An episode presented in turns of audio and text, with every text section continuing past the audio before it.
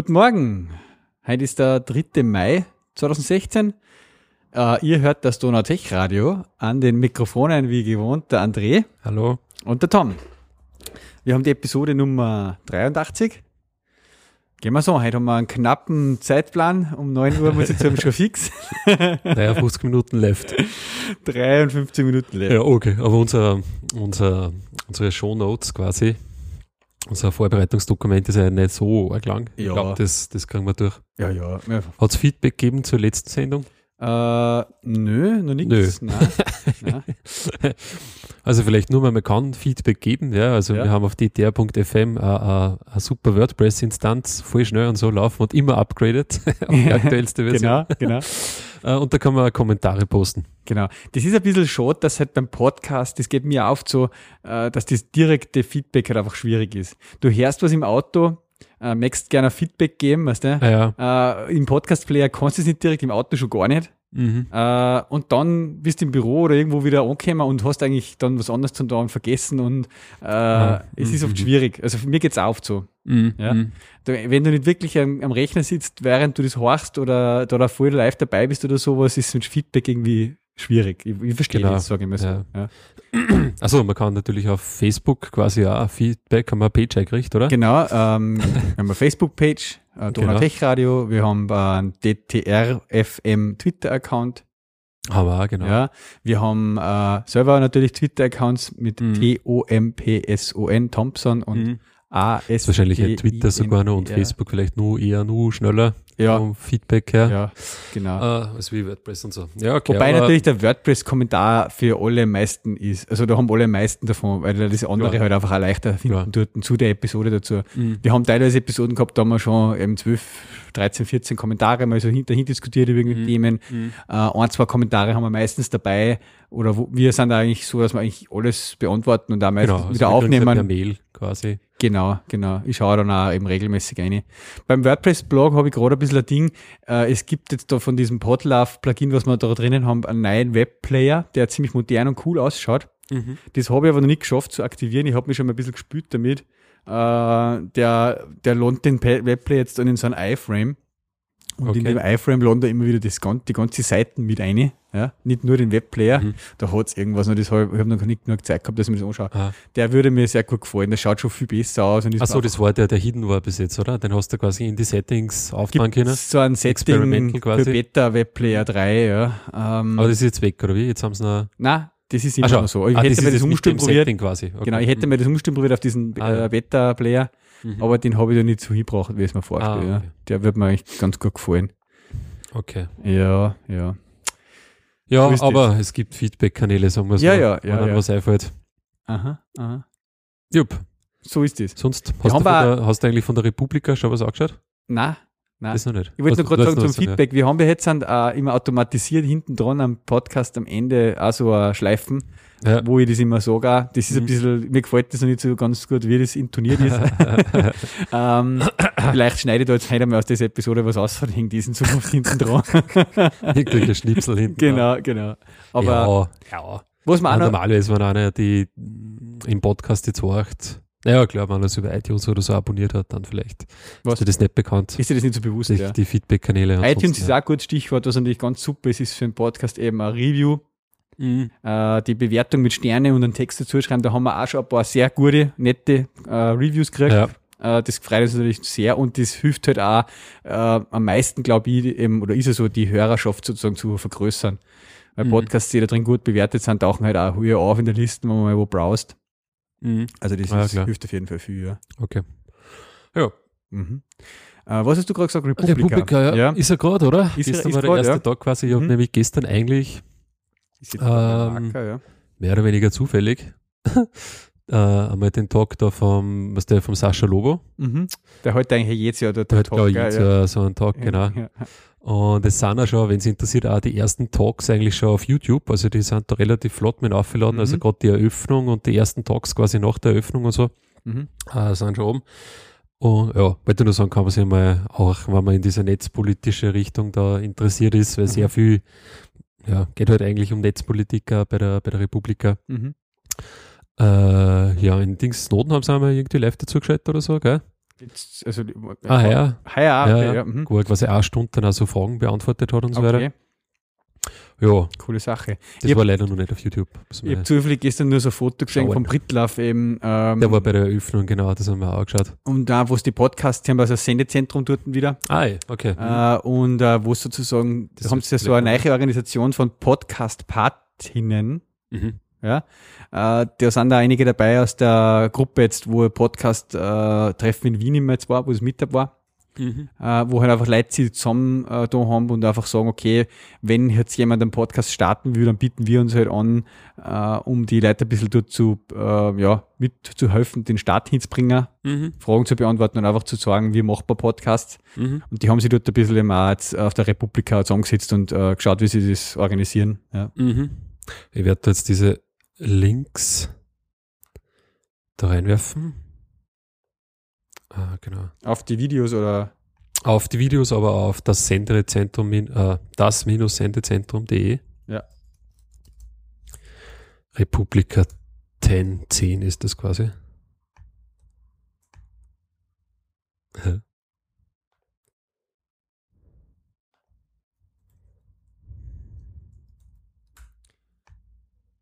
Ah, okay. im Chat haben wir auch schon wieder.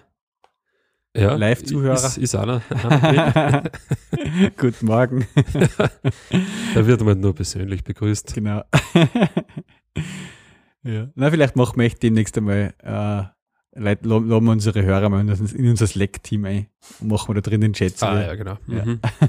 Das war immer noch was, was wir angekunden, ja. Mhm. Ah ja, cool. Das ich, aha, okay, die machen quasi Podcasts auch von der, von der Republika sozusagen. Mhm.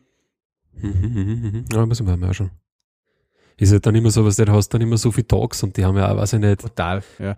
ich glaube vier oder was, parallele Tracks oder irgendwie so, wenn ich es richtig gesehen habe auf der, auf der Homepage, oder sogar nur mehr, Hm. weil die haben ja dann nicht nur die Stages, sondern da gibt's ja so Parallel Sessions. Parallel-Sessions, die irgendwo sind. Man Es ist schauen. generell so, ähm, wenn du auf so eine Konferenz nicht hinfährst und dir da die Zeit sozusagen außernimmst, dann äh, wirklich die Konferenz sozusagen nachzuholen, Mhm. parallel mit den ganzen Mhm. Sessions, da kommst du auch Ja. nicht hin. Da musst du wirklich die, die Top-Picks rausholen und die halt Ja, anschauen. Voll. Ja. Ja, und das sind ja auch, das ist ja auch schon mega Konferenz, gell? haben sie gestern gesagt bei dieser Eröffnung, dass sie ja quasi 7000 Besucher halt haben. Mhm. Wahnsinn, ja. Und angefangen hat es halt mit, weiß ich nicht, 100 oder irgendwie so, die sie halt getroffen haben. ja, krass, ja. Ja, aber das ist gerade und, und es gibt da auf, puh, wo war das? Auf der Republika Homepage, oder? Äh, gibt es von Spiegel so einen so einen Stream, äh, für den man witzigerweise Flash braucht. Aha. Okay. okay. okay, machen wir den Chrome wieder mal das auf. sein? Ja. Äh, aber da haben sie irgendwie so, glaube ich, wahrscheinlich die Mainstage, die ist da immer live, live übertragen. mhm. Mhm. Aber wie gesagt, YouTube-Channels sind, glaube ich, auch relativ flott, dass die befüttern. Mhm. Kurze audiotechnische Frage, wenn Ja. du deinen Popfilter ein bisschen weiter weg darfst vom Mikrofon, Nur das war nicht schon. Ja, nein, du Ah. wirst ja ganz dran picken sozusagen. Ja, weil ich immer leiser, weil ich hat. immer leiser war. Nein, jetzt bist, Leiser du immer, jetzt bist du immer du der immer lauter? Ja. Okay. Also so, ich würde sagen, ein Zentimeter oder zwei da zwischen dem Popfilter und Mikrofon ab, Ja, das ist war locker. nicht schlecht. Okay, ja. passt jetzt so. So ist gut, ja. Mhm. Sehr gut. Hat mir das auch geklärt. Ähm, ja, ich muss jetzt eh schauen, heuer möchte ich unbedingt äh, ein bisschen, bisschen auf Konferenzen nochmal fahren, ein, zwei. Äh, aber wahrscheinlich die DockerCon ist so ein Fixpunkt im November. Aha, okay. Und ich weiß nicht, die Devox darf mich mal reizen. Mhm. Aber die ist halt auch so knapp bei der DockerCon, die ist auch erst im November, glaube ich. Jetzt Okay. muss ich mal schauen. Ich habe, muss ja irgendwie ins Ausland, in die EU jetzt mein, mein, Devox, mein da gibt's ja, gibt's ja mehrere, oder? Ha? Da gibt's einige schon, aber die Hauptkonferenz ist immer die in Belgien, die es da was Ah, ja, gestartet haben. Sieb, was ist das? Siebter bis elfter, elfter, okay. Ja. Mhm. Und die DockerCon war jetzt ja so 15. bis 18. November oder sowas, oder das la- lagert halt dann ziemlich knapp dran. Mhm. Das ist irgendwie blöd. Ja, Ja. Aber ich habe jetzt voll das geile Upgrade bei meinem Handyvertrag gekriegt, dass quasi die Ansage, die ist jetzt ja gemacht, äh, nachdem ja jetzt die Roaminggebühren gesenkt worden sind, Mhm. ja, äh, und nächstes Jahr die ja komplett wegfallen im Juni, Mhm. haben die bei gewissen Tarife jetzt das schon verfrüht gemacht. Okay. Also habe ich jetzt quasi mein Datenvolumen, was ich halt habe, und meine Gesprächsgebühren, Freiminuten, SMS, mhm. kann ich die auch in der EU nutzen. Ach so, ja. Ja. Cool. Ist cool. Da kann man mal auf Konferenzen Brauche ich mal Kandidaten, brauche ich, ja, jetzt kann ich dort einmal romen. Muss ich schauen, dass ich irgendwo hinfahre, wo ich romen kann. Ja. ja. DockerCon, ah, im Juni, okay. Mhm. Seattle. Nein, nein, Was? da ist die DockerCon Amerika sozusagen. Ah, Und dann ist Okay. aber, also letztes Jahr war es so, DockerCon EU. ja, genau. Und die war halt letztes Jahr im November Ah. in, in, in Barcelona. Oh, Barcelona ist auch nicht schlecht, ja. Ja, ich weiß nicht, wo sie es heuer machen, aber ja. Ja, das ist ja ein bisschen schade. Gell, bei so große Konferenzen, eh, zum Beispiel die Dings Grail Summit und so Geschichten oder auch von, von Pivotal gibt's ja auch ein paar Konferenzen, die halt dann in Amerika sind. Das ist halt für uns dann eher ja, die Spring One bisschen- war ja Wahnsinn. bisschen uninteressant, Ja. gell, weil es einfach so teuer ist Ja. dann mit, mit. Flug und Aufenthalt. Das müsstest du eigentlich fast verbinden oder irgendwie so. Ja, sagst, okay, bleibe nur ein bisschen länger, wann ich schon einreise da. Genau. und, und, ja, sicher. aber dann müsstest du auch wieder Family mitnehmen oder irgendwas. Oder das, Ja, aber das ist ja, die ja. kleinen Kids jetzt auch noch nichts. Mhm. Ich meine, jetzt diskutieren ja wir alle über die WWDC, weil die ja gerade äh, die Lotterie gehabt haben wieder. Mhm. Und äh, da ist ja Wahnsinn, wie teuer die Hotels mittlerweile geworden sind in San Francisco. Aha, Also- was sie in ATP da erzählt haben, oder? Genau, mit Ja. 400 Dollar pro Nacht oder sowas, weißt du, aber echt schon nicht die besten Hotels dort und sowas vor drei, vier Jahren nur 100 Dollar gekostet haben. ja, also die sind wirklich so aufgegangen mit den Preisen, dass teilweise die WWDC-Besuche, eben, du zahlst ja 1600 fürs Ticket, Mhm. ja, und dann sagen die, ATP und so, der Casey hat gesagt, eben 4.500 Dollar kostet die WWDC. Mhm. Ja. Da ist aber noch nicht der Flug dabei. Ja. Wobei Und- die Amerikaner halt so 400 Dollar für den Flug zahlen. Da Aber war ja jetzt dann der sie- quasi in dieser Episode noch gar kein Ticket gekriegt, dann, sondern nur der Marco Ament dann während der Sendung quasi die, für, für das E-Mail kriegt quasi. Genau, ja, ja. Und der John hat es schon gehabt, ja. ja. Ja, genau. Ja, das ist schon krass. Also wenn es quasi die Amerikaner schon, weiß ich nicht, Tausende von Dollar kostet, gell? Ja, ja, die haben halt einen billigen Flug noch. Ja, eben. Und Aber bei uns kostet der Flug auch noch mal ein paar, also pff, Ja. was kostet der? äh, 1500 Dollar äh, wirst du auch noch Ah. mal zahlen oder so, ha? Ja, und das hat dann schon so eine Größe, was du ist dann überhaupt, ja, ich meine, sicher kannst du dann ein wenig socialisen und so.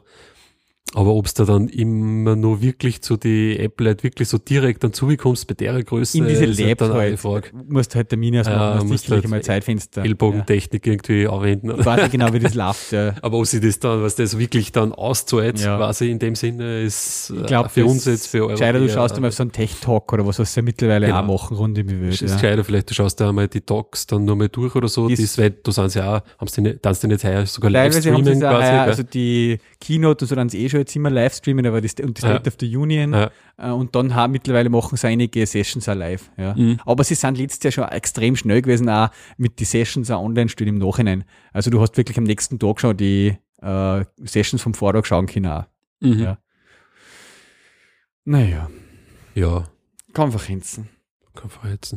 Ja, damals die Great Conform waren, die war eigentlich auch nicht so schlecht. War ganz cool, ja. Vor allem Kopenhagen hat man da gut taugt, einfach, ja. Ja, und war auch preislich noch halbwegs im Rahmen. Gell? Ja, ja. Also Gott, das Ich glaube, das wieder hat 300 von- Euro gekostet oder Mal sowas, schauen, ob die oder? heuer sind. Ich glaube, die haben sie ein bisschen ver, ein bisschen früher gelegt, oder? GreatConf EU 2016. Ah, na. Okay, 1. bis 3. Juni war die heuer. Mhm. Haben sie jetzt eh gerade irgendwie Early Bird Ende gehabt, quasi. Mhm. Habe jetzt aber Mails gekriegt letzte Woche. Mhm. Ja, wobei eben mir der Fokus eben bei der Great Conf und der mittlerweile schon fast zu eng ist. Ich hätte gern wieder mehr äh, rund um Spring, Ja, also mm. Spring Boot und, und das Ganze auch dabei und halt mehr Java wieder, Java 8 da Topics und so Geschichten. Nur Groovy und Grace ist mir da schon wieder fast zu wenig. Mhm. Ja. Ja, müssen wir sehen wir jetzt da die, die Agenda und so anschauen, die sie da jetzt haben. Ja. Die Talks. Ja, okay. Ist natürlich dann sehr Grails-lastig und so, gell? Mhm. Naja, okay.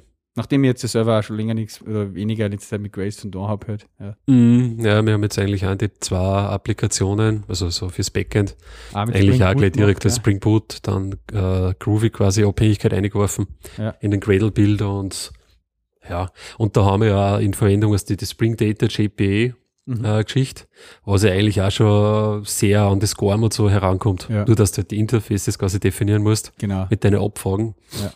Aber das ist eigentlich auch schon, das abstrahiert eigentlich für so ganz so kleine Applikationen diesen Data Layer schon ziemlich weg. Mhm. Weißt du, und wo es den Grades eigentlich nur das Wissen brauchst, so, äh, Hibernate Session und äh, wo ist das offen und hin und her und bla Genau, bla bla, äh, ist da eigentlich auch schon wieder ein wenig einfacher. Natürlich brauchst du eigentlich das Wissen noch, gell? aber Ja, aber es lässt geht schon gar nicht eine coole Richtung für da das, dass du machen, das im Endeffekt in Java auch ganz normal verwenden kannst. Ja. Ja. Ist das schon eigentlich ein Wahnsinn. Ja. Ist sehr, sehr schmerzfrei eigentlich. Gen generell eigentlich Spring Boot ist relativ schmerzfrei Ja, zum Verwenden. Ja. Gerade mit diesen Auto-Configuration-Geschichten und so, das Voll. ist schon, ist schon sehr cool. Mhm. Deswegen ist ja auch mein Bedarf jetzt nach Grails 3 und so auch gar nicht mehr so groß halt. Ja, ich glaube mittlerweile, dass ich fast keine alten Grails-Anwendungen mehr upgraden werde auf 3, sondern eher dann, ja, jetzt mittlerweile bei Neiche ist eh schon fast Spring Boot die Wahl für mich auch. Ja. Mm, mm. Ja, Aber- da hast du halt einfach auch dann gerade mit, mit Spring Security oder was, das wird halt trotzdem immer vorher mal natürlich mit Spring selbst funktionieren, Genau, ja. bevor es dann irgendwann mal mit einem Grails-Plugin oder so Genau. funktioniert. Und Also- gerade die Grails-Plugins, da kannst du ja auch, wenn du da drauf baust sozusagen, kannst du ja irgendwie äh, voll verdauen, wenn die dann einfach nicht mehr gewartet werden und ja, du dann so abhängig bist von dem Plugin. Ja, oder so wie es jetzt quasi von dem Switch da von 2 auf 3, Grails 2, irgendwas, Wo 2, du alle 3 eigentlich auf, quasi irgendwie auf machen. 3.0, genau, die hat komplett, da haben sie komplett alles umgestellt, eigentlich Ja, ja. auf Spring Boot im Endeffekt. Ja. Das ist halt wie ein Projekt, da wo ich da bin, äh, pff, Fast der Riesenanwendung hast, das kannst du nicht mitkriegen fast. Ja. Also da müsstest so viel auf und einstecken und eigentlich so viel dann, keine Ahnung, Plugin-Code vielleicht sogar kopieren und dann selber irgendwie in deinen Code eine übernehmen oder irgendwie Ja. so. Es ist, das sagt man, okay, man bleibt lieber auf der Version und weiß ich Genau, nicht, ja. ja. keine Ahnung. Man forkt selber weg oder irgendwie so. Hm. Hm. Na jo. Ähm, Aber wir hätte- sind ein, wir sind ein DevOps-Podcast Genau. eigentlich. ja, ich wollte gerade sagen, über DevOps-Themen reden. da liegt eh, wir hätten schon gesehen, das ist zufällig ein MySQL-Buch, haben die schon mal Genau. ganz Teil der Link gehabt. Als Unterlage für den Videobeamer. Genau. Was ist das da? MySQL-Einführung, Pro, was? Programmierung, Referenz. Ja, brauchen wir nicht mehr. Alter. Das brauchen wir nicht mehr. Ah. Ich wollte nur gerade noch was nachsagen, äh, nachhängen zum dem, was du letztes Mal gesagt hast, ähm, weil wir über die MySQL, über den Upgrade geredet haben, was ich gemacht Ja. habe. Da hast du mir auf eine Idee gebracht, nochmal nachzuschauen mit diesem File per. Table. Ja, Ja, und es ist tatsächlich so, dass sie das eben der Default-Wert, haben immer den Default-Wert gehabt und in der 5.5er war der halt eben nicht File per Table mhm. und in der 5.7er ist er jetzt File per Okay. Table. Er ist, Mhm. er ist in der 5.6 irgendwann zu dem waren Mhm. und dadurch hat er mir eben beim Upgrade die alle ausgezogen. Mhm. Jetzt bin ich halt in dem Problemfall, dass ich quasi die jetzt alle in die einzelnen Files habe, Mhm. aber immer noch in dem IDB-Data auch noch drin habe, weil das wird nicht kleiner. Mhm. Da gibt es einen interessanten Blogpost auf Percona, warum das File nie kleiner wird. Eh, was ja, da genau. drinnen liegt Weil, und so. aber im IDB-Data sind ja quasi nicht die Daten drin, oder? Auch. So, ah, also auch. wenn du das nicht File by Table, nicht den Mode hast, liegt da die Aha, Daten auch waren da die Daten eh drin gewesen. Ah, okay, okay, okay. Ja. Mhm, mhm. Und jetzt habe ich halt das Problem, dass da noch drinnen liegen, aber wie, halt groß, wie groß ist denn die Datei dann bei dir? Das muss in ich 16 Gig. Okay, und die Datenbank War war, 16 war damals 16 Gig. Genau. Aha, okay, okay. Und jetzt habe ich halt die Mhm. ganzen Files noch einmal extra, die sind jetzt halt 9 Gig oder sowas, Mhm. 10. Mhm. Ja, weil da ist nämlich das Coole jetzt beim File by Table, würd, die würden auch schrumpfen, wenn du das optimierst und so. Die Mhm. IBD-Daten nie. Ja, Mhm. Äh, dadurch hat die halt alles noch drin von immer. Und jetzt habe ich es in File by Table noch extra. Mhm. Und der einzige Weg, das jetzt mal loszuwerden, ist eigentlich, habe ich wirklich jetzt ausprobiert einmal auf einem Testsystem, einen SQL-Dump machen und den Mhm. Dump wieder einspülen. Mhm. Ja, das dauert halt einmal wieder eine halbe Stunde. Okay. Ja, Ah, okay. Ja. Mhm. Mhm. Mhm. aber dann hätte ich die IDB-Data halt los und hätte dann nur noch File by Table. Ja. Und beim nächsten Upgrade werde ich das ja wahrscheinlich machen wieder. Also, weil jetzt habe ich eine Datenbank Backup, was auch schon so fett ist. Sozusagen, ich habe jetzt eine 30 Gig Datenbank, Mhm. wo eigentlich nur 10 Gig Daten drin sind. Ja. Ja. Also ich muss diesen überschüssigen alten Ballast einmal loswerden irgendwie. ja, wir haben irgendwie dieses Setting, dieses äh, File per Table quasi, haben wir eigentlich, glaube ich, schon immer drinnen gehabt. Ja, eh praktisch jetzt. Das ist, ich weiß gar nicht, wie das dann überhaupt tut, wenn es dann, das würde dann einmal quasi ein weiteres IDB-File anlegen, oder? IDB, IDB-Data-File, wenn es dann in Terabytes oder so geht, kannst du nicht alles in ein File reinschreiben. Keine Ahnung, ja. ja. Oder so. Keine Ahnung, ja. Aber wir haben es eigentlich schon auf Anfang so drin, ja. Mhm. Nein, Wahrscheinlich aus eh dem keine Grund, Weil wir ja. relativ große Datenbank haben, hast du relativ viel Volltext und so. Mhm. Da ist, glaube ich, ganz gut, was du das ausgesplittet hast nochmal. Ja. Und ich weiß ja dann auch gar nicht, wie das ist. Wenn du dann zum Beispiel so Dinge nimmst wie diese MySQL-Partitionierung, Mhm. Wo du ja dann eigentlich in mehrere äh, InnoDB-Files nur mal Tabellen aufsplitten kannst, einzelne Tabellen aufsplitten kannst, ob das vielleicht dann quasi sowieso nur mit diesem Setting funktioniert, weil wie würde das machen, wenn du das auch alles in den Datafile Ja. hast? Weiß ich mal nicht. ja, Also, Also weil da ist ja dann wirklich so, da legt er quasi, wenn du wirklich jetzt fette Tabellen hast, kannst du diese Partitionierung einschalten, kannst sagen, du machst, weiß ich nicht, acht Partitionen ja. aus den Tabellen teilt die Daten halt irgendwie auf und dann macht er wirklich äh, acht äh, IDB-Files quasi Mhm. für die eine Tabellen, nummeriert die einfach durch Mhm. und das war's. Ne? Und die Dateien sind dann kleiner. Und ja, hast einen geringen Footprint halt, wenn du die öffnest und bla bla bla. Ja. Oh, ja, ja, okay. Ja, nein, Mhm. also das muss ich jetzt noch irgendwann nochmal beheben. Weil Aber ich glaube 16 oder 30 Gig, das geht ja noch, das ist ja noch halbwegs, eh, nur ist halt einfach schade, was normal. äh, wenn du das dann als Backup irgendwie mal umkopierst und so, das dauert halt immer alles viel länger, als es eigentlich müsste. Ja. Klar, ja. Da Äh, haben wir mir einige so Batch-Jobs, weil wir, habe ich glaube ich schon mal erzählt, weil wir auch viel so Metadaten-Tabellen, sage ich jetzt mal, haben, ja. äh, die irgendwelche, weiß ich nicht, äh, Statistiken halt nur tracken, die du dann im UI ausschauen kannst und so.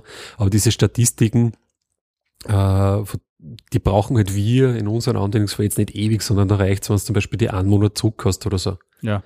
Und da haben wir eigentlich jetzt ein paar Jobs bei uns, die quasi so Clean-Up-Arbeiten halt machen. Dann auch das Optimized Table auf diese Clean-Up, also auf diese aufgeräumten Tabellen halt ausführen, damit Mhm. du auch quasi den Speicherplatz wieder freigibst. Ja. Weil- Sonst bringst du ja nichts. Genau, ja. sonst Ja. bringt's dann im Endeffekt ja nichts. Und ja, da muss man eigentlich schon immer ein bisschen aufpassen. Ja, nein, das war wieder Learning. Und interessant ist auch eben dieser SQL-Mode, mit dem ich vorher auch nie in Berührung gekommen bin, äh, der eben bei der 5.7 anders ist, der hat immer noch teilweise ein bisschen, äh, bereitet man noch nach. Aha. Was Ähm, mit diesem Group? Äh, Mit dem Group By, Statement? ja. Also du darfst du jetzt, also das kannst du natürlich einstellen, eigentlich diesen SQL-Mode, Mhm. äh, aber der ist ja defaultmäßig auch so, dass halt dieses Group By nur Sachen halt äh, in der Select Cause erlaubt, die da im Group By halt sozusagen drinnen stehen, ja, Mhm. und keine anderen mehr. Und ähm, das schmeißt jetzt bei Monkey eben gerade so Statistik- und Auswertungsstatements halt Mhm. durcheinander, ja. Nicht in der wirklichen Produktiv-App, Ja, und kannst du es nicht zurückstellen auf das alte Verhalten Eh, quasi. Kannst da. Also du musst Okay. den SQL-Mode halt umsetzen. Das ist aber witzig, da ist vielleicht ein kleiner Tipp bei Learning. Der, den SQL-Mode kann man setzen sozusagen. Nur, so wie die viele How-Tos oder Stack Overflow Antworten sind, kann man quasi, schreiben sie immer, set SQL-Mode ist gleich nix. Mhm. Ja. Dabei besteht aber der SQL-Mode im Standardfall aus, kein, ich sage mal jetzt zehn verschiedene so Settings. Mhm. Und wenn du das auf nix setzt, dann hast du alle zehn quasi deaktiviert. Eigentlich Okay. müsstest du das auf Nein setzen, also Ah, 10 ja, ohne ja. dem Group Mhm. by. Ja? Also da muss man aufpassen. ja? äh, nicht einfach komplett allen SQL-Mode ausschmeißen, sondern halt nur den einen weg da. Ja? Also eigentlich sollte man generell aufpassen, glaube ich, wenn man sowas bei der Datenbank umstellt. Generell immer Das vorsichtig. ist ja. Operation auf offenem Herz quasi. Genau. An, an offenem Du Herz. kannst den, den SQL-Mode sozusagen erstens in der Datenbank umstellen, sozusagen mit, das mit so Set SQL-Mode ist gleich. Das Mhm. kannst du für, für die ganze Datenbank machen, für global oder für die aktuellen Session. Mhm. Ja, also das kannst du pro Session umstellen. Und dann, wenn es dann draufkommt, okay, so passt, dann kannst du es halt in der Config ablegen, dass es halt beim nächsten Mal aus der Config so lohnt, dass es halt auch so ist beim nächsten Start. Okay, ja. Ja. Ach ja, da lernt man wieder was bei MySQL, heißt hey. Das ist, boah, ja. Ja. was wir jetzt gemacht haben. Äh, wir haben einmal die ein bisschen Ubuntu upgraded da, äh, upgraded eigentlich einmal Security Updates eingespielt, da haben wir schon einige Hänger gehabt. Okay. Aber in dem Was Rahmen generell hat hat jetzt er da für Ubuntu-Versionen unterwegs?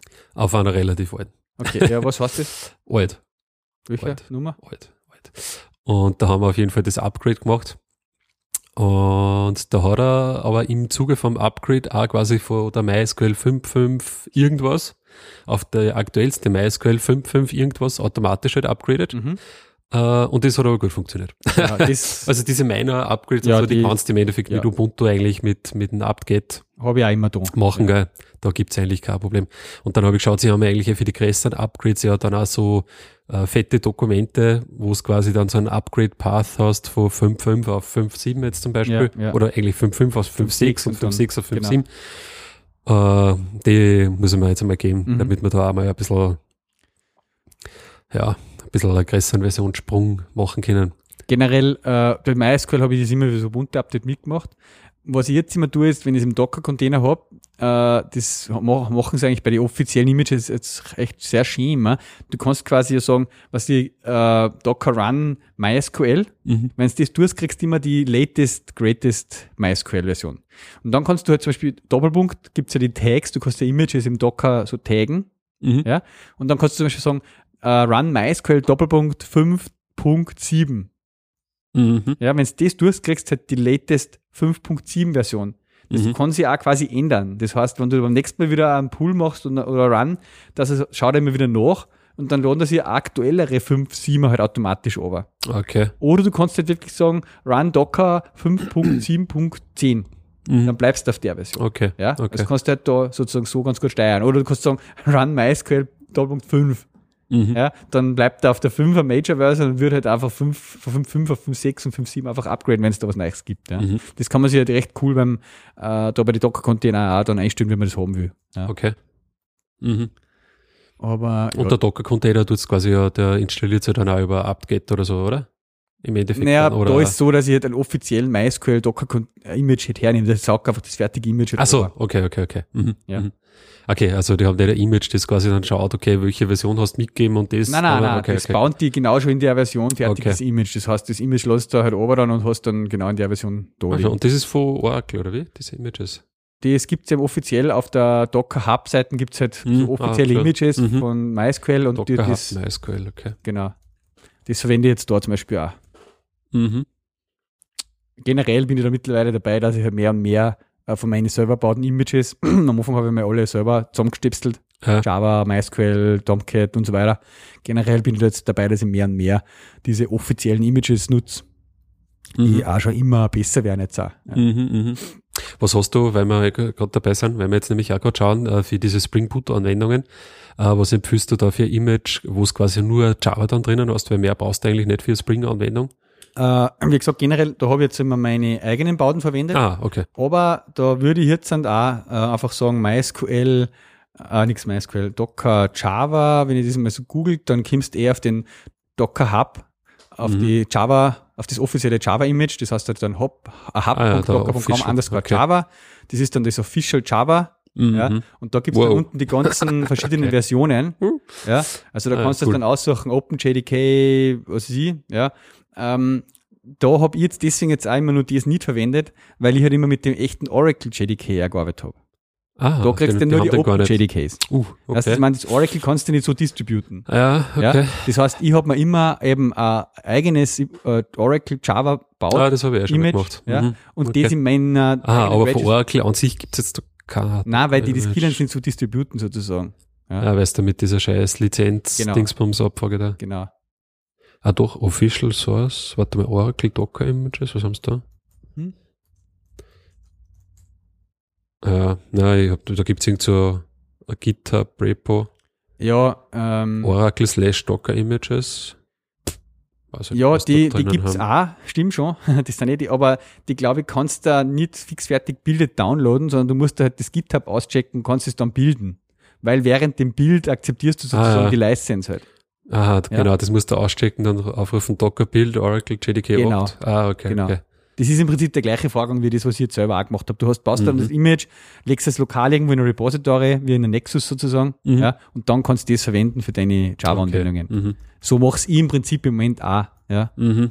Äh, aber du kannst halt das fertige Image nicht overladen. Das ist das Problem halt, ja. Okay. Okay, aber ansonsten hast du schon Spring Boot Anwendungen laufen jetzt Ja, im, ja. ja. ja. Ansonsten brauchst du Java im Endeffekt dann, gell? Ja. Die Ports musst du halt nur mappen quasi und dann. Genau, ja. Okay. Mhm. Wobei das eben ja immer so macht, dass ich die in einer Kombination mit einem Nginx ausführe. Mhm. Also da habe ich immer Ja. Docker Compose halt, wo vorne der Nginx ist und das Mhm. Java Mhm. und dann der mappt man den Port 80 oder 443 Mhm. und äh, macht halt hinten eine HTTP-Proxy auf die Java-Anwendung. Okay. HTTP, ja, macht er das, okay. Der hat keinen der IO, hat keinen. Mhm. der Nginx. Du kannst da einen Apache in- davor schalten, das geht natürlich auch, aber ich wollte halt einmal auf Nginx gehen. Mhm. Mhm. Okay, ja, cool. Mhm. Ja, sowas in die Richtung werden wir nämlich auch brauchen. Und ein Load Balance nämlich dann. Mhm. Da habe ich jetzt einmal ein bisschen experimentiert ähm, äh, mit diesem, es gibt jetzt im neuen Docker 11, 1.11 die Möglichkeit sozusagen, dass das ein einbaubares Load Balancing hat. Also wenn du Mhm. da mehrere Container hast mit demselben Namen in einem Docker Compose drinnen, dann könntest du eigentlich mit einem, macht er so ein DNS Round Robin. Also immer wenn Ah, du den, den, okay. den Namen einfach anfragst, gibt er immer wieder die andere IP von dem. Mhm.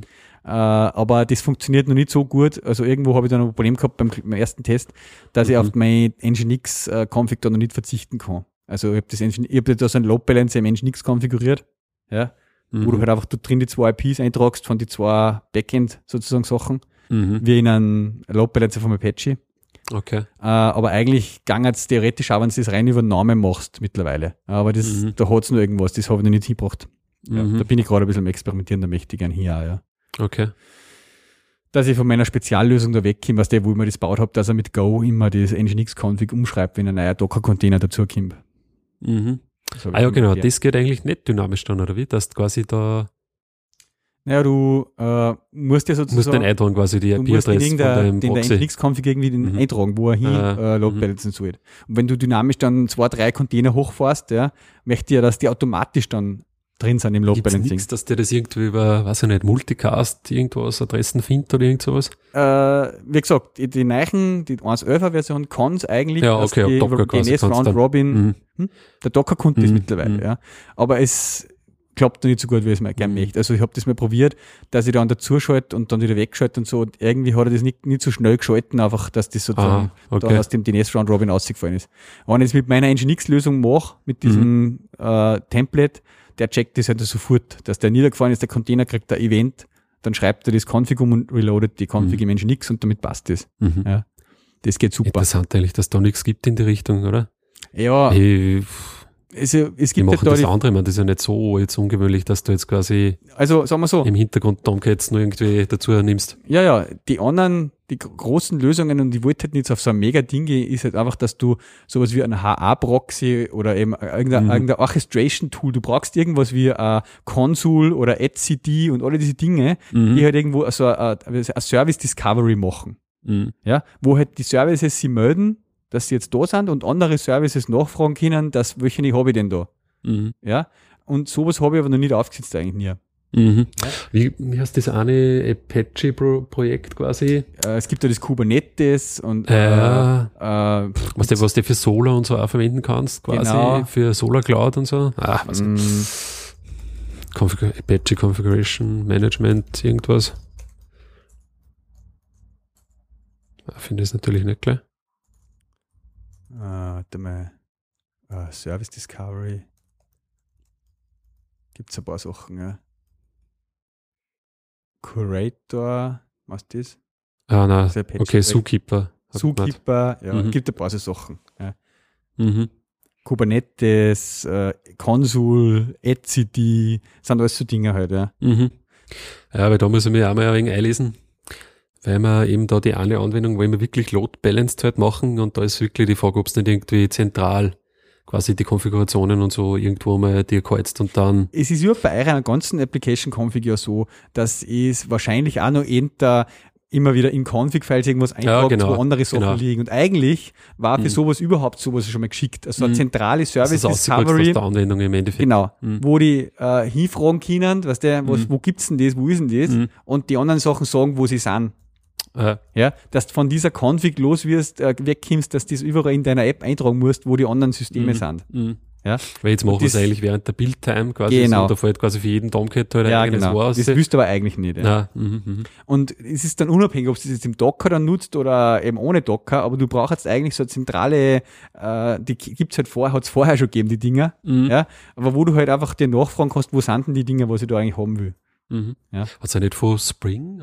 Es gibt ja die Spring Cloud auch, was auch in die Cloud, ja, Richtung genau. geht, wo du halt so Mhm. zentrale Do- Konfigurationsdinge auch hast, ja, wo du theoretisch, aber das ist nicht so dynamisch, sage ich mal. Ja, Mhm. das ist ja eher so in die Richtung auch, dass du wieder Config-Files irgendwo ablegst und dass er die eh von dort holt. Mhm. Aber dass du richtig eine API hast, wo sich dein Service melden kann und sagen kann, hey, ich bin jetzt da als Web-App quasi oder als Backend, als was weiß ich, Mhm. äh, ich bin da, nutz mich Mhm. und die anderen können sagen, du, gib mir mal die IP von dem und dem oder die Adressen, wo du den Range, wo du hin musst. Ja.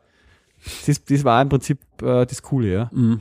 Weil da müsste sie eigentlich ja der Nginx-Boxe quasi hinconnecten und nachfragen theoretisch, okay, welche Genau. ja. ja. Oder der Nginx, Jetty Server oder was Da muss- weiß ich nicht, was da jetzt wieder gibt für den Nginx, dass er das macht zum Beispiel, aber Mhm. es gibt halt viele, die äh, wieder Skripts und, und Templates und so bauen haben, die genau wieder das nachbauen oder halt von HA-Proxy, was so ein typischer großer, fetter Load Balancer ist halt, der Mhm. kann halt das auch, dass er sich aus solchen Sachen das rausholt halt. Mhm. Ja. Okay.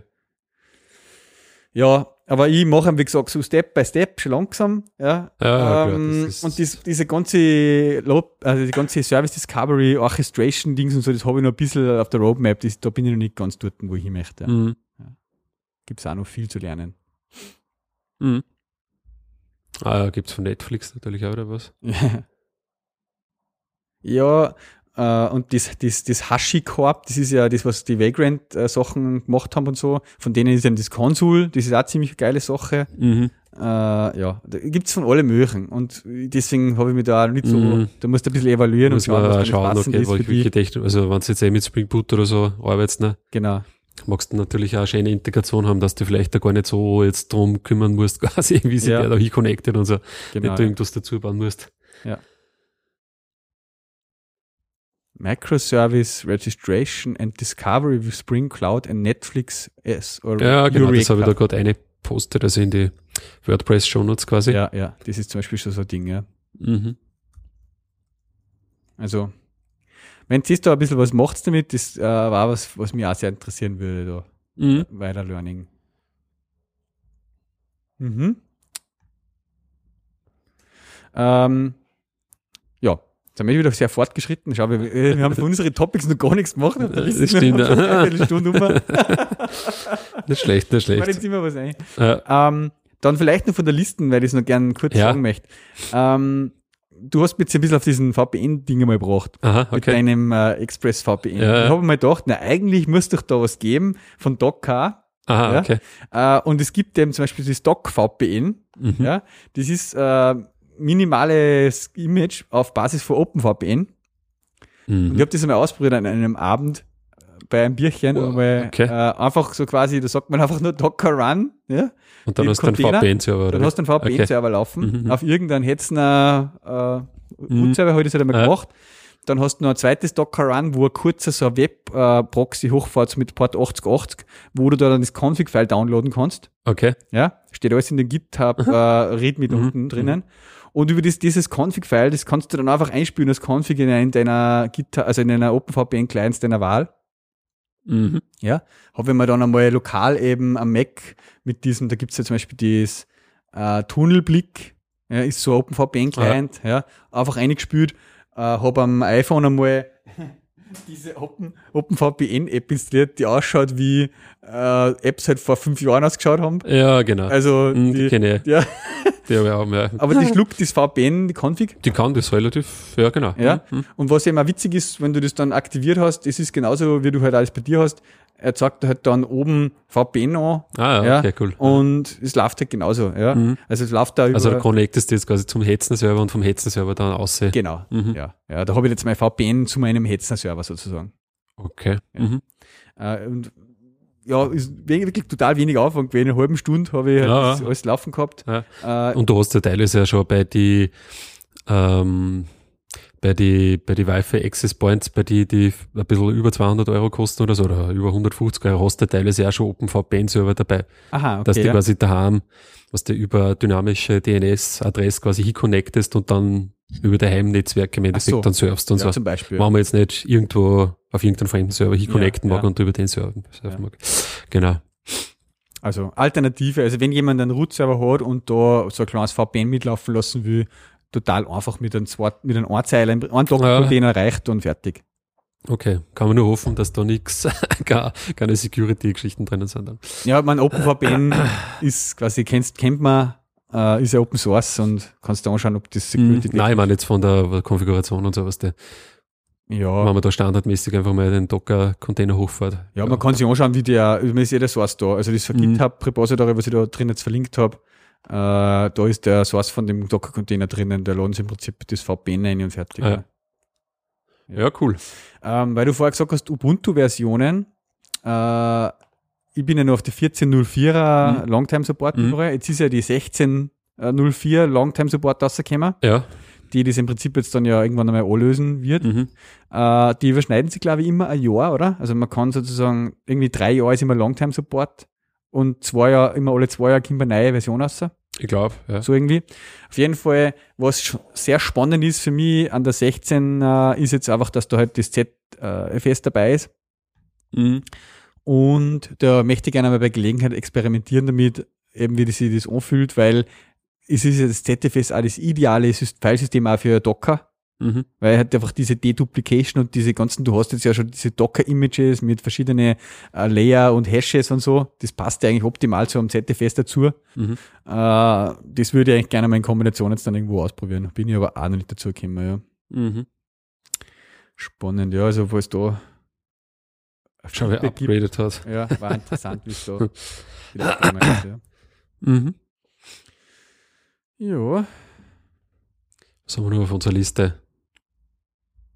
Ja, ich kann nur ein bisschen was erzählen. Mhm. Ich habe wieder mal ein bisschen über mein Backup nachgedacht. Beziehungsweise ein wenig ausprobiert. Mhm. Äh, und habe eigentlich eine Kombination auch gefunden, die eigentlich relativ gut funktioniert auch. Äh, und zwar, es gibt jetzt bei, also es gibt jetzt, weiß ich nicht, wie lange es das schon gibt, aber ich glaube noch nicht so allzu lang, äh, bei Amazon das sogenannte Amazon Cloud Drive. Mhm. Und da gibt's quasi zwei Ausprägungen. Und zwar die erste Ausprägung ist für, für Prime-Mitglieder äh, kannst du quasi dieses Cloud Drive für deine Fotos benutzen, kostenlos. Kannst so viele Fotos aufladen, wie du halt lustig bist und das quasi als Foto-Backup mehr oder weniger nehmen. Okay. Äh, und wenn du einer nur ein bisschen was drauflegst, ich glaube 60 Dollar im Jahr, äh, dann bieten sie da halt quasi ein Cloud Drive an. Und das ist unbegrenzt vom Speicher. Mhm. Also da kannst du aufladen, wie du lustig bist. Äh, man weiß es nicht so genau, ob wir uns dann vielleicht wirklich mal sagen, du, es ist vielleicht Ja. doch ein bisschen zu viel und so. Ja, aber das Aber- mountet man, das hat man wirklich wie so Dropbox-Folder oder wie schaut das aus? Ja, genau, das? das ist jetzt äh, äh, der Punkt. Ähm, man kann jetzt sozusagen dieses Cloud Drive, da gibt es anscheinend eine API, ich nehme mal an, dass der AWS S3 oder was im Hintergrund halt ist, Mhm, ja. was quasi selber benutzen.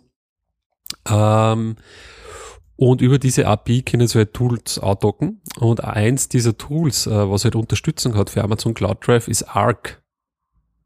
Kennst du Arc? Arc? Arc ist so ein Tool, wo du quasi auf Amazon S3 deine Backups Ja, ja, so. äh, aufschirmen kannst, ja. genau.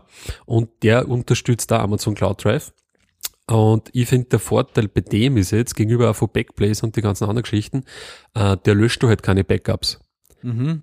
Und das ist natürlich in Kombination mit einem unendlich Speicher eigentlich relativ cool, Mhm. Mhm. weil du sagen kannst, okay, lade quasi immer nur halt die Änderungen auf, ja.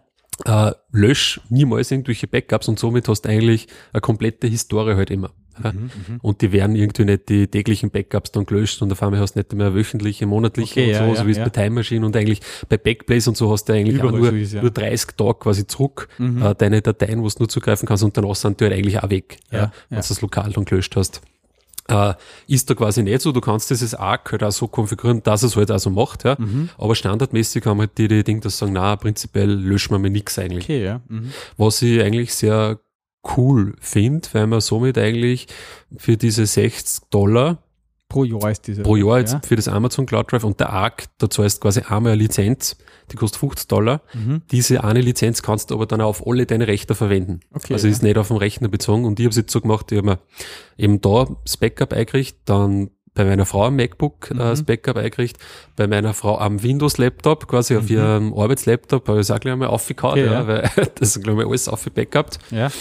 Und da nutzt überall dasselbe Cloud Drive. Genau, und Und, da das kannst du verschiedene Folder dann einfach. Der macht es auch quasi verschlüsselt sozusagen. Ja. Also du kriegst eigentlich nur eine UU-ID Mhm. für dein Backup äh, und der verschlüsselt das lokal am Rechner und lädt es halt auf. In einem bestimmten Ordner dann, oder wie kann man sich das Ja, vorstellen? es schaut irgendwie, mir kommt so vor, es schaut irgendwie so ein bisschen aus wie so eine Git-Repository-Struktur. Okay. Äh, Ob es nicht eh da Git irgendwie im Hintergrund verwenden. ja. Ah, Also aha. du hast dann Master, Reflog, Folder und so. Okay. Äh, ist aber quasi alles verschlüsselt, also kannst nicht direkt dann auf diese Daten quasi zugreifen Mhm. im Cloud Drive, sondern musst über Arc quasi die wieder restoren. Ja, aber Arc sich dann die verschiedenen Backup-Sets von In Rechner Arc oder gehst eine, genau, und du siehst quasi, okay, ich habe jetzt zum Beispiel stündliches Backup halt eingestellt. Mhm. Da siehst du, okay, wann hat er die letzten Backups quasi gemacht, erfolgreich. Da kannst du dann draufklicken und wenn du draufklickst, hast du quasi den ganzen Dateibaum sozusagen und du kannst aus dem Dateibaum dann entweder ganze Subbäume ausziehen und dann restore das halt automatisch. Mhm. Mhm. Du kannst es dann aber voneinander halten. Das ist Backup von meiner Frau im Notebook, das ist von meinem Notebook. Genau, genau, halt, genau, okay, genau, genau. Du kannst da über das Arc äh, mehrere Backups einrichten, weil was ja eigentlich auch ähm, eine Möglichkeit ist, wenn man diese Microsoft Office Subscription hat, Mhm. dann hast du bei der Office Subscription ein Terabyte gratis auf Ja. OneDrive dabei, Ja. wo normalerweise ihr sagt, okay, wenn du das nicht eh auf Microsoft bist und sowieso äh, voll auf die Technologien ausgelegt bist, nutzt das eigentlich nicht. Mhm. Und der Arc erlaubt da, dass, dass du da quasi Backup Okay. halt aufverschiebst. Ich glaube, Mhm. Dropbox unterstützen es nur. Was nur. Dann eh Amazon S3 quasi sozusagen. Mhm. Ja, Cool. Ja, das ist eigentlich auch kein schlechter das habe ich mir jetzt einmal eingerichtet, eben aus dem Grund, weil es eigentlich so, ähm, ähm, wie gesagt, man muss schauen, ob es Amazon dann irgendwann vielleicht da einmal einschränkt und sagt, äh, aber theoretisch hast du eigentlich überhaupt keinen, keinen Verlust, ja. Mhm. für irgendwelche Daten und du kannst jetzt stündlich, soweit halt der Laptop eingeschaltet ist, eigentlich äh, zugsteigen und schauen, okay, welche Dateien waren da zum Beispiel am Desktop oder in irgendwelche Verzeichnisse Mhm. und die wiederherstellen. Weil das ist mir teilweise bei Time Machine und so dann wirklich schon mal abgegangen. Äh, von dem abgesehen, dass ich Time Machine jetzt sowieso deaktiviert habe, ja, weil jetzt ist wieder irgendein Backup mal korrupt worden und Ah, hin und her. Das ist so ein. Fusch. dann verlierst du das ganze Backup mehr oder weniger. Äh, Verlassen du mich auf das auch nicht. Das ist nur schön, wenn du das hast. Genau, ja, schnell aber nicht einmal das, das, ist nicht einmal, das interessiert mich noch. Ja. Ja, das ist, da mache ich es lieber so mit Arc, da habe ich wirklich alle Dateien und das ist ein, ja, wird auch sehr oft empfohlen, also so auch in die Podcasts und so, was ich so gehört habe, Mhm. ist ein Rock Solid quasi. Okay, Und ja, gibt's eben für Windows und für Mac und du kannst eigentlich alle deine also Maschinen nicht in dem. Sinn, dass ich wieder meine ganze Family backuppen kann, weil das schmeiße ich dann bei meinem Vater auf sein Notebook und was Ja, weiß ich. genau. Aber der, Du kannst dann auch aussuchen, was der ähm, standardmäßig, du da halt das Home-Verzeichnis quasi auf Windows oder ja, Mac ja, äh, updaten. Ähm, reicht dann aber eigentlich. Reicht bei voll. meisten, Also ja. beim Mac zum Beispiel, was ich eigentlich auch nicht so checkt habe, hast du, du eigentlich im, im Library-Verzeichnis, was du in deinem Home-Folder hast, hast du eigentlich auch mega viel Dateien drin. Ja? Also, Ja. mega, also da habe ich glaube ich 50 Gigabyte Ja, ja. eigentlich nur in diesem Library, weil er da, halt da die ganzen SQLite 3 Datenbanken von den Programmen ja, ja, drinnen ja. hat. Und das tut der halt alles mit Backup. Also Mhm. kannst du sagen, so, keine Ahnung, der Adressbuch ist irgendwie einmal komplett korrupt oder so und dann kannst du das nur irgendwie auszuzeln, die Ja, Information. Mhm. Kann man machen. Apropos, weil du gerade vorher Ja. gesagt hast, Dropbox, auch noch kurz zum Ding, da hat es ja diese, vor sechs Tagen diese geile äh, Announcement gegeben von Dropbox, dem Project Infinite. mhm. Äh, das ist sowas, wo man denkt, ja, äh, pff, ja, warum hat es das eigentlich nicht schon immer so gegeben? Das ist eigentlich immer schon mein Problem gewesen auch. Ja. Äh, ich hoffe, dass das bald bei allen anderen Cloud-Storage-Diensten wie Google Drive und so, was ich nutze, auch geht. Äh, Im Prinzip geht es da darum halt, was ist, wenn du einen Dropbox-Firmen-Account hast mit Mhm. 10 Terabyte drinnen, ja, äh, und du willst das alles auf dem Ja. Notebook accessible haben. Mhm. Und du hast da eine SSD drin, ja, die hat halt maximal ein Terabyte, aber eher halt 256 oder so, ja. Äh, und das macht halt die Platten voll. Ja. Wenn du das ganze Firmen-Dropbox-Ding da oversynkst. Yep. Und das Ding erlaubt dir halt jetzt quasi wirklich on demand zu synken. Mhm. Erstens mal halt einfach wirklich, du klickst das File doppelt an und bevor es geöffnet wird, landet es halt noch over. Mhm. Oder du sagst, den Folder hätte ich gern halt jetzt mal eine Zeit lang offline, dann Ja. synkt er den halt over. Ja. Oder halt den oder den. äh, bis jetzt hast du das auch schon immer so steuern können auf Basis von Folders. Ja? Ja. Aber bei uns ist es halt echt so, dann habe ich wieder einen Projects-Folder und der wächst und wächst halt und da sind alle Projects drinnen und du musst ständig halt sagen, ah, strukturiere das wieder um, damit ich jetzt einen Subfolder nicht einnehme und bla bla bla. Ja, oder ich, ich habe es so ge- gehabt, zum Beispiel, dass ich meine Images auf Dropbox gehabt habe, gehabt hab, ja, bevor dieser Images, meine Image, Fotos. meine Fotolibrary Fotos, quasi, ja, ja, also 80 Gigabyte Ja, irgendwas. Eben, ja. Und magst du halt vielleicht auch nicht so, ja, magst vielleicht nur irgendwie lokal, keine Ahnung, bestimmtes Jahr. Aber ich habe eigentlich nur eine zweite Sache da drinnen stehen gehabt, äh, was eigentlich eh genau in die Richtung führt. Äh, Und zwar bei diesen Amazon Cloud Drive, die haben zwar Apps, ja, wie es das auch für iOS, für Mac und so weiter, Mhm. aber die erlauben halt nur Upload und Download und keine Synchronisation. Und da habe ich geschaut, äh, gibt's ja nicht, ja, also wieso? Und da gibt's aber äh, ein Tool, auf das ich dann gestoßen bin, das heißt O-Drive. Mhm.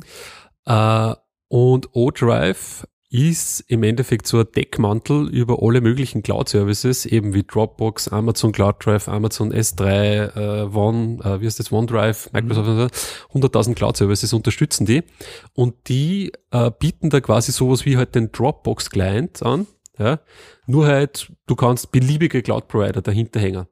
Okay. Und die haben eben auch genau dieses äh, selektive Syncing drinnen, Mhm. äh, dass du zum Beispiel sagst, äh, ich habe jetzt zum Beispiel in dem, ähm, in dem äh, Amazon Cloud Drive halt einen Folder, äh, da lade ich über eine iOS-App die aktuellen Bilder vom iPhone halt auf. Mhm. Quasi so wie es das Kamera-Upload auch beim Genau, Dropbox ja. macht. So. Und diesen einen Folder, ja, den mag ich aber immer lokal synchronisiert haben, Mhm. weil den nehme ich dann öfters einmal von Zeit zu Zeit und importiere mir den in meine Lightroom Library. Mhm. Mhm. So. Und jetzt mag ich aber sozusagen Den Mac- wirklich nur Mac den einen halt, genau, nur den einen selektieren. Das geht mit ODrive, sagst, passt, genau den einen Folder synchronisierst du mir jetzt. Mhm. Und ja, synchronisiert er nur den und der kann quasi auch irgendwo in der Hierarchie liegen. Cool. Und er lädt aber nicht jetzt immer alles, so wie es Dropbox im Endeffekt macht, ja, deine ganzen Dateien halt runter. Mhm. Das ist cool. Da kannst du wirklich selektiv sagen, du kannst da quasi in deinem, kostet das? irgendwo im Dateisystem, ja, das muss ich noch rausfinden. Ich habe jetzt gesagt, die quasi, Null für für, Free, okay, Premium. da muss ich mal schauen, was der, ob man mit Free auskommt. Mhm. Ansonsten glaube ich, ist doch relativ teuer ein bisschen. Mit 8 Euro, okay. Im Monat, ja. Naja, doch, zahlst du 90 Dollar quasi im Jahr. On top auf deine normalen Cloud- top noch, es ist ein bisschen teuer. Ja. Muss ich mal schauen, ob man da Aber- mit dem Free auskommt. Aber das Coole ist einfach, Fall. dass der, der das abstrahiert, ja. Ja, Und da kannst du nämlich dann wirklich sagen, okay, den Ordner zum Beispiel, aus welchem Grund auch immer, den schiebe ich halt in mein OneDrive auf, weil da habe ich sowieso ein Terabyte. Mhm, mhm. Weißt Ist bei mir auch so. Das nutze ich überhaupt nicht. ja, genau. Ja. Also das ist gratis irgendwie da und, Genau, und ja. durch das normale OneDrive-App, die, die nutze ich nicht, ja, weil die Ja. ist grottenschlecht, aber Ja. die abstrahieren da halt das. Das ist schon Stimmt, ziemlich cool, finde ich. Cool, cool, ja. Ja, brutal. Jetzt hat sie sich fast wieder ein bisschen überschlagen gegen Ende die Ereignisse. äh, aber wir müssen jetzt Schluss machen. Ich muss weg. Ich muss weg. Ähm, aber ja, puh. Da sind sogar wieder Sachen überblieben fürs nächste Mal. Ein Wahnsinn. Ja, äh, war wieder sehr interessant und spannend. Ähm, ich hoffe, unsere Zuhörer hat es genauso gut gefallen wie mir. Und ja, dann schauen wir, dass wir nächste Woche, ja, wahrscheinlich eher wieder Wieder gegen. Ende der Woche dann Genau, ja. ja, einen Termin hinbringen. Ich wünsche einen erfolgreichen Arbeitstag, Ebenfalls. allen Zuhörern ebenso. Äh, viel Spaß beim nächsten Mal. Äh, bis zum nächsten Mal. Ja, und beim nächsten Mal. Und beim nächsten Mal. und bei diesem Mal. Auf Wiederhören. Tschüss.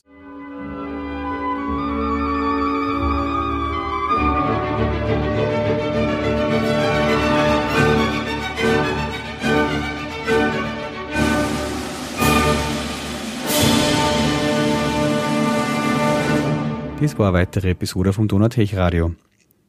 Damit das Ganze nicht so einseitig ist, würden wir uns freuen, wenn ihr uns auf unserer Webseite DTRFM Kommentare hinterlasst.